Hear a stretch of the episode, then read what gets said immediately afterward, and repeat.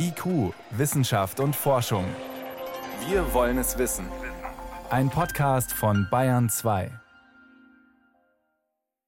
Frank Lav kann das Weibchen des Völzkow-Chamäleons genau beschreiben. Er hat es schließlich in der Natur Madagaskars live gesehen. Die Weibchen sind, wenn sie entspannt sind, überwiegend grün mit so ein bisschen blau und können sich aber ganz stark verändern, wenn sie unter Stress geraten. Sie werden dann hauptsächlich weiß, schwarz und blau. Der Biologe ist spezialisiert auf Reptilien und Amphibien und arbeitet für die Zoologische Staatssammlung München. Er hat sich mit seinem Team gezielt auf die Suche nach dem Völzkow-Chamäleon gemacht und es nach über 100 Jahren wiederentdeckt. Damit ist es die sechste Art, die von der Liste der 25 meistgesuchten verschollenen Spezies nun gestrichen werden kann. Seit 2017 gibt es die Fahndungsliste der US-Naturschutzorganisation Global Wildlife Conservation.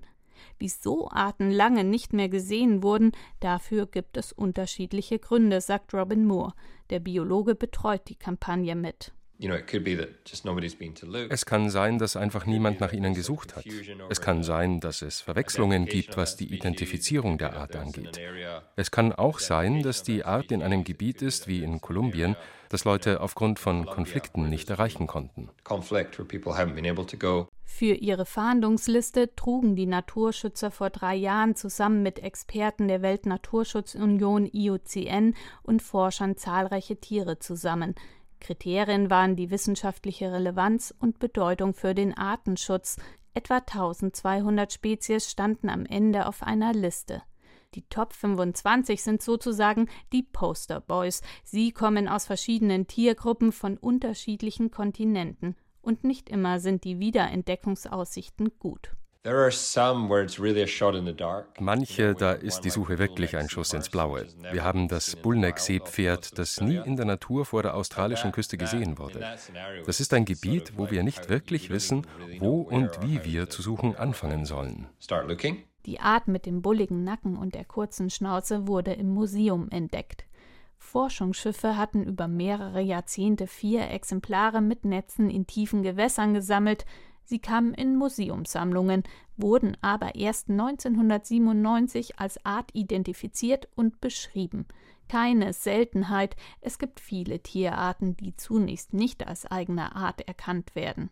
Aufgrund der Tiefe, in der die Exemplare gesammelt wurden, glauben Forscher und Artenschützer, dass das Seepferdchen in einer Tiefe von etwa 60 bis über 100 Metern am Meeresboden lebt. Die Suche dürfte also schwierig werden.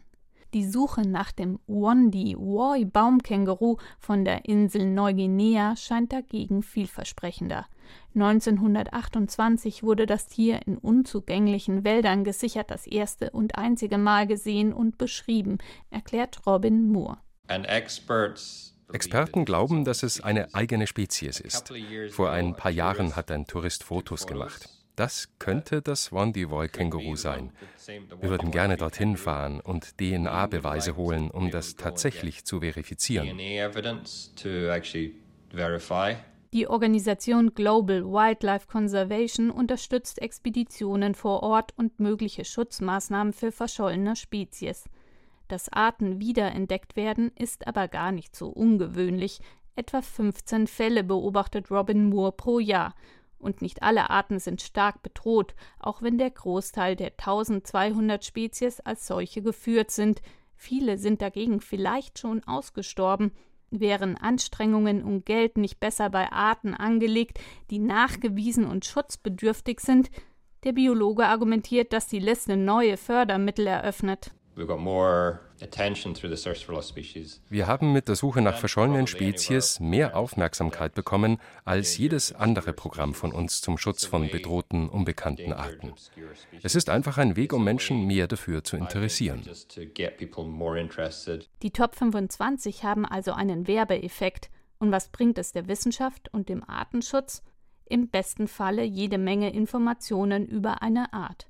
Wie lebt sie? Wie verbreitet ist sie? Fragen, die Frank Lav beim Völzkow-Chamäleon nun besser beantworten kann.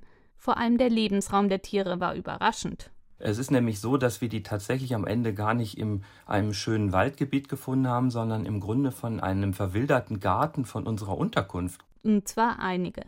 Weil die Chamäleons, was den Lebensraum angeht, flexibel sind, sind sie wohl nicht so stark bedroht wie ursprünglich gedacht.